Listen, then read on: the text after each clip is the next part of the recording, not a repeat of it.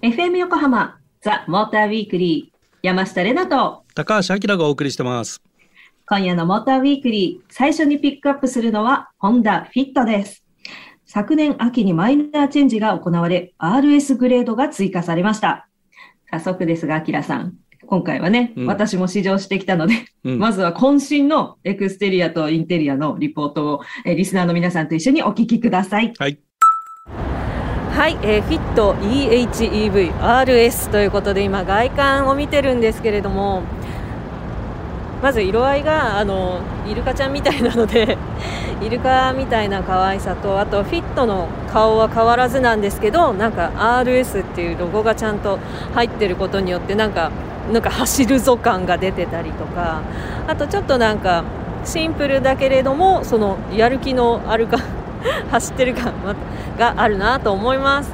皆さんの親しみやすくていいと思うので早速ちょっと中の方も見ていきたいと思います。乗り込んでいきます。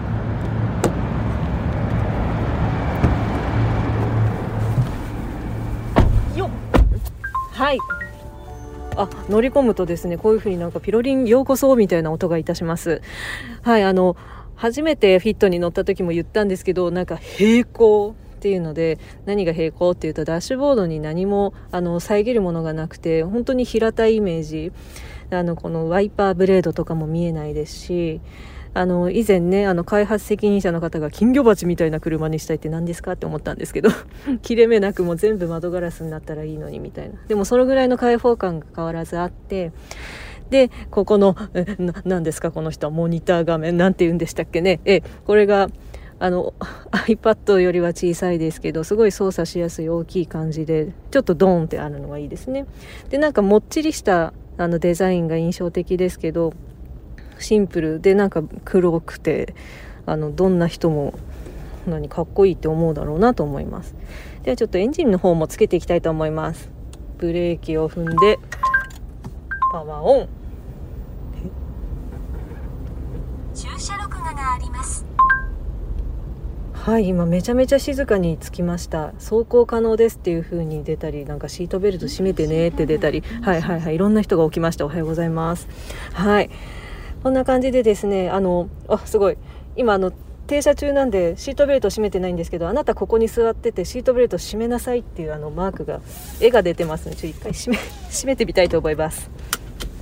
あはいはいはい。ちゃんと閉めたよという風になってるんですけどこれはあのマルチインフォメーションディスプレイという、まあ、速度とかいろんな情報が見れるとこなんですけれどもあと自分が今どういう走行してるよってなんかタイヤの絵とその充電なのか今エンジンで走ってるのなのかが分かりやすく出てたりとか気温が出てたりとか時計があったりとかもうここ見てればあの大体のことを判明しましたねっていう感じで。とても使いやすいと思いますまたあのドリンクホルダーがもっちりしてて大きいのでこれ牛乳パックとまでは言いませんけどあのベンティの コーヒーとかもいけそうな気がします本当にあの目から口なんでもう伝わるのかな、これ。面白い。あ、よ、あ、本当？あ、よかった、よかった。とりあえず、そう、もっちりしてたんです。はい。はい。あのー、では、はい、教えてください。今のあの、インプレッションですけども、えー、エンジンをつけるっていうところは非常に受けました。もうね、つけるんですよ。うん、キーを回すとか言いたがっちゃう。うん、はい。はい。あの、そう。今、まあ、エンジンかけるが普通だけど、あの、これほら、ハイブリッドでエンジンがいきなりかかんなかったりするじゃない。で、まあ、だから我々はね、起動させるみたいな言い方するけどね。同じ、同じ。同じ、はい、はい、はい、伝わってます。はいはい。あとね、顔がね、変わってない人だけど、顔が変わったのよ、これ。見てねえじゃんってね。すいません。はい。マイチェンで顔変わりました。はい。で、まあ、グリルが主にね、あの、変わって、バンパーも変わったモデルもあったりして、で、あと、なんか、平行って言ったけど、我々は水平って言うけどね。でも一緒ですよね、多分ね。言わんとすることはね。まあ、伝わります、伝わります。はい。で、RS のモデルは、ちょっとやっぱ特別なモデルなんで、インテリアもね、イエローのステッチを使ってたりするのね。で、こう、スポーティーさを演出してたり、だからシートとかハンドルとか、その辺にこう、イエローステッチがついてて、まあ他のラインナップのモデルとはちょっとそういうところであの差別化してるんだけどそのマイナーチェンジしたモデルっていうのはその去年の10月にねあのモデルチェンジをしてはい。車は B セグメントっていうサイズ感でまあだからヤリスとかさ、えーノートとかマツダ2とかあの辺がまあ比較されるモデルかな。でラインナップ自体は、はい。えー、もともとあったベーシックホームリュクス、はクロスターっていうのは継続していてネスっていうモデルのがなくなって代わりに RS が、えー追加になりましたっていうラインナップに変わったのね。で、はい。まあそれぞれのモデル全部フロント周りのデザイングリルデザインとかが変更されてうんうんうん。割とすっきりしてきたっていうところかな。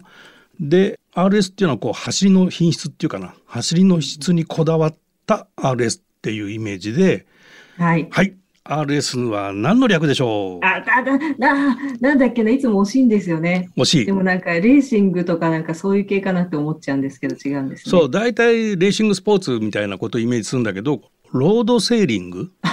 あの要は日常的に使う道をセーリングするかのように滑らかに気持ちよく走れる車ですよっていう意味なんだよね。うーん。そっか、ロードはそうだ。はい、R だわ。はい。あそうなんだ。はい、はいでこの RS には専用のフロントグリルとリアバンパーサイド、えーシルガーニッシュとか、まあ、一番のキーになるのが専用のサスペンションを搭載してますと。と。でアルミホイールも16インチの専用のデザインのものが装備されていてリアにもあのスポイラーがついていてドアミラーもブラックアウトしていると。いっぱいあるのにいっぱ私いこうね走るぞ感とか言ってる。走るぞは感が、でもそ そう走るぞ感出すための演出の一つだよね そういうのってねみんなね。いよかったよかった。はい、で、えー、とエンジン車に関しては1.3リッターから1.5リッターに排気量が少し上がってあのだからうん。当然パワーもね98馬力から118馬力、えー、おう142ニュートンメーターにパワーアップしていると。でハイブリッドの方も実はね駆動モーターの出力がアップしていてこれ体感するくらいトルクフルな感じは変わりましたね。であの はいハイブリッドの方に搭載しているエンジンもお若干パワーアップしていてはい。あの全体的にだから底上げしてパワー感があってまあ、はい。ハイブリッドは特にモーター独特のねうんうん。レスポンスの良さっていうのがあるかな。まあそれでいて燃費は27.2とかなんで、おー良い。良いって感じかな。はい。さあ、さて、山下はそこをちゃんとインプレッションできているのでしょうか というわけで、はい、はい実際にね、運転してきましたので、うんはい、走行インプレッションをお聞きください。今スポーツモードに変えましたなんかねあの表示の絵も走るぜみたいなちょっと赤い感じの絵になってで確かにレスポンスっていうんですかね。ちょっと機敏になる。面白い。走りやすい。高速はスポーツモードがいいかもしれないですね。街中でもあの高速でもこの滑らかに滑るように走る感覚とあとあの前も言ったんですけどフォークリフトで平行に動かされてるみたいな感覚があるんですけどそれが維持されてるのでなんかあの怖さがない。怖いってなんだろう。ふわふわないので。どっしり走れる感じがまたよろしいですね。ソフトクリーム食べたいな。はい。あの滑らかで静かに走ってるってもうバッチリじゃん。RS の特徴ですよあそれが。よしよしよし。しかもなんか高速もなんか普通の道路もみたいな、うんそのロードセーリング的なことも言ったんじゃないですか、言ってた言ってた。すごい、合ってました。はい。ありがとうございます。分かんなかったのはあのフォークリフトで平行に動かされてる感覚っていうのが、えー私にはちょっとひと今一つ理解できませんでしたどどんな感じなんでしょうかね。あの、え、わかんない。私もフォークリフトに別に運ばれたことはないから、なんとも言えないんですけど、うん、あの、視点が、うんあの、上下に変わることなく、左右に向けるみたいな。おーだから、そう、それを安心感っていうことを言いたかったんだと思います。あのフラットライドっていう言い方をするかな俺たちは。ほら、用語があるじゃん。うんはい。ああ素晴らしいね。そこら辺をちゃんと体感してるってことだね。はい。伝わりにくいね、山下の言語で言ってるからあれなんですけど。はい。あのち、なみにソフトクリームは食べてません。はい。なんで食べなかったの？仕事やろうと思って。そんなところに仕事感出したんだ。そう。偉い。はい。偉い。はい。はい。はい。で、まあ、あの、RS にはそのガソリン車と、あの、レナちゃん乗ったハイブリッドと、まあ、二つあって、これね、乗り味がね、やっぱちょっと違うのね。で、うんハイブリッドは、こう、今、レナちゃんレポートしてくれた通りで、静かで上質さがあって滑らかに走る。でね、ガソリンの方はね、もうちょっと引き締まってて、スポーティーにな足に感じるのね。キビキビ感が強いって言った方がいいのかな。おもろい。はい。うん、でこれねなんでかっていうと車重が若干やっぱ影響してんだと思うんだけど、あのハイブリッドとガソリン車でだいたいね110キロぐらい車の重さが違うのよ。おお、そんなに？でっかい人を常に乗せてるか、そうですね。うん、まあそんな違いがあるかなと。はい なるほど。あうんだけど燃費はちゃんといいっすよっていう感じかな。あー、す素晴らしいな。うん、はい。いい車です。はい。よかった。アキラさんのやっぱさすがの、あの、補助のおかげで、なんかすごいいいレポートができた感で終わりました。はい。ありがとうございました。はい、どういたしまして。はい。それでは、えー今夜ご紹介しました、マイナーチェンジしたフィットのお値段は159万2800円からとなっております。そしてフィット RS ガソリンモデルが195万9100円。山下が試乗しましたハイブリッドモデル EHEV は234万6300円となっております。それでは、ここで恒例となりました山下の勝手なイメージで締めさせていただきたいと思います。えー試乗しましたフィット RS。寡黙で真面目。髪は単発でメガネがトレードマーク。最近出てきたお腹が気になるけど、清潔感はある。箱根へのドライブが一番の気晴らし。ドライバーとかハサミナイフが一式一つにまとまってるあの名前のわからないあれを集めるのが趣味な人が乗っていそう。なんだそれ。The Motor Weekly. FM 横浜ザ・モーターウィークリー山下れなとあの、さっき言ってたのは、ビクトリノックスのことですね。え、モータージャーナリストの高橋明です。はい。もう名前が知らなくてなんだそれって感じなんですけど、ははいい、皆さんそういうことですよ。はい、ありがとうございます。さあ、番組後半は、フィアット 500e をピックアップします。フィアット初の電気自動車っていうことですけれども、もうもうザ・フィアットかわいいかわいいかわいいっていう車ですね。うん。これあの、リスナーからもね、なんかこの車扱ってくれっていうリクエストもね、あって、あったもんね、これね、いっぱい。そうですね、そうだそうだ。んまあ、それだけ注目度が高いんだと思うんだけど、うんうんうんあの、やっぱりさ、見た目、半目を閉じたようなさ、確かにちょっと眠そう。眠そうなあの顔っていうのはもうインパクト大でさ、可愛いよね、誰が見てもかね。わいい、そう、うんで男性が見ても可愛いですね。うんうん、でああいう思い切りが潔いよねやっぱりね。日本にはない感じですね。だよね。で車好きな人にはさこう所有欲っていうか、あこれ持っててよかったっていうさそういう喜びがあるよね。確かに。ああいう車ね、持ってたら自慢ですもん、なんか知らんけど。ねだからその大衆車でコンパクトな車なんだけど、うんその道具じゃなくて愛車なんだよね本当にね。うんうんうんうん。そこの違いだ。そこの違いがすごくあるかなと思ってでこれ、はい 500e という名前の通り電気自動車で、うんえーバッテリーはねやっぱり大きいのそんなに積んでなくて42キロワットアワーぐらいのやつなんで航続距離は335キロ、おそれでも。それでもそうなの。うん。でまああのちょっとキーになるのが販売がね今サブスクだけでやってんのねサブスクリプションだけで。でうん普通に販売しないのなんでかなみたいなの思う人いるかもしれないけど実はまだそのバッテリーのリユースとかリサイクルとかっていう、ま、あの市場がこうまだ確立できてないからある意味こう値崩れしちゃう可能性があるっていうことも考えるとこういうサブスクの方が安全牌みたいなことも言えるんでおまあ一概にサブスクだけを嘆くことはないかなとは思うんだけどね。うんうんなんかぴったりな気がしますうね。んではい。あのこれ取り回しがいいのにプラスしてあの一応ドライブモードもついてて、でこれ面白いんだけどノーマルっていうのとはい。レンジっていうのとシェルパっていうのがあって、全然わからない。はい、まあノーマルはノーマルだよね。だからまあ、あはいはいエンジン車乗ってるのと同じようにアクセルをオフすると、まあ、適度な減速 G があって、うん踏むと普通にあのまあレスポンスよく走るっていうノーマル。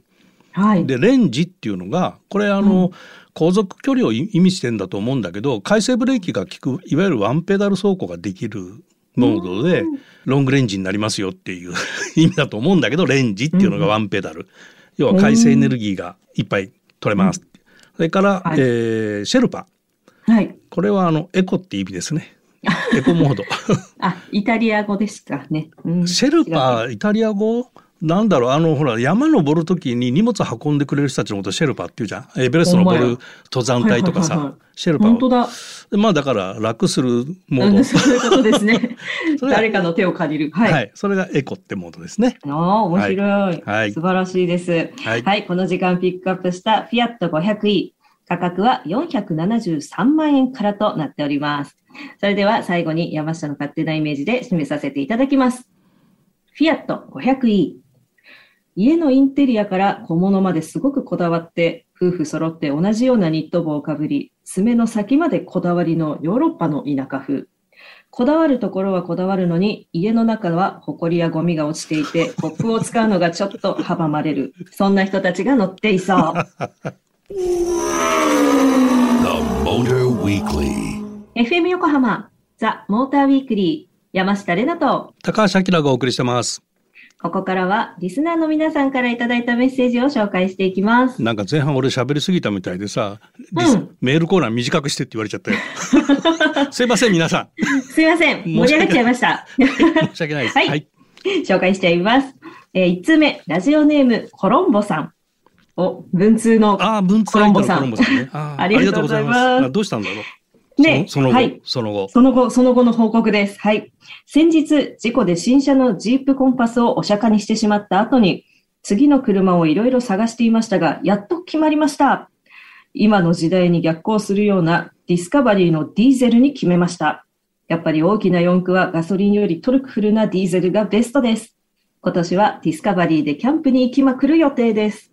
おーあの別にねディーゼル時代に逆行っていうわけじゃなくてもともとガソリンよりも CO2 の排出量ってディーゼルの方が少ないんで、うん、うん。あの例のディーゼルゲート事件がなければ今メインはディーゼルになってたかもしれないっていうぐらいの環境性能を持ってるんでいいんですよ、はいこれで。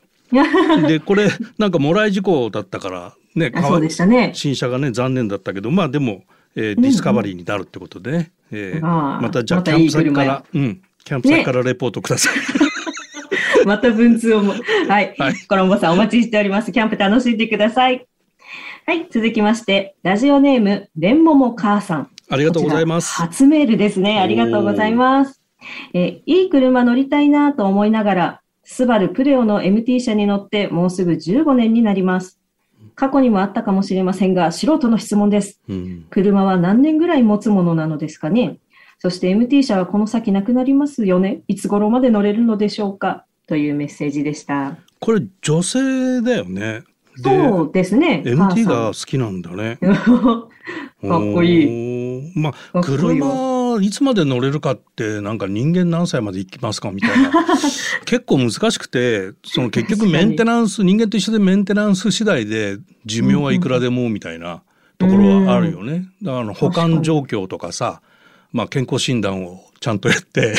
健康診断はい、大事。で悪いとこが出たら対処していくっていうことを繰り返していくと車自体がねダメになっちゃうのって何十年も持つんでそういう意味でちょっと分かんないかな。う。ん一概には言えないかなっていうところで。ただそのどうしても新しい車の方がその運転支援とか安全装備とかいろんなものがどんどん良くなっていくので、はい。まあ、確実に安全性に関しては新しい方が上っていうのはあるんだけどね、うんでも、うんうん愛車になっちゃうとそうは言ってもっていうところがあるんであのはい大事にメンテナンスすれば長く乗れますよっていうところかな、お肌と一緒ですね。はい真面目に答えました、はい、ありがとうございます。はい。ラジオネームコロンボさん、えーそしてレンモモ母さん、メッセージありがとうございました。えーコロンボさんには、えっ、と、500回記念ステッカーとルノ卓上カレンダーをプレゼント。そしてレンモモ母さんには、500回記念ステッカーと STI のコンテナ、これ小物入れにバッチリだそうです。をプレゼントしたいと思います。ありがとうございました。ありがとうございました。そして引き続き皆様からのメッセージもお待ちしています。FM 横浜ザ・モーターウィークリーエンディングのお時間となりました。今夜はホンダフィットとフィアット 500e をピックアップしてたっぷりお届けしてまいりました。はい、そして、えーもう1月ということで、山下もあの公演まだ引き続き頑張ってるんですけれども、うん。またリモートも増えちゃうと思うんですけど、うんもうあの1月いっぱいで、えー大千秋楽を迎える予定なので、はい、引き続き頑張ってまいりたいと思いますので、うんよろしくお願いいたします。この後はどこ？はか博多？あ、そうです。博多に行って終わりです。ああなるほど頑張ってくださいありがとうございます。ではでは、えー引き続きウォーターウィークリーも頑張りますので皆さん私のことを忘れないでください。はい。えー番組ではラジオの前のあなたからのメッセージを大募集中です。車に関することはもちろん皆さんの近況報告でも何でも OK です。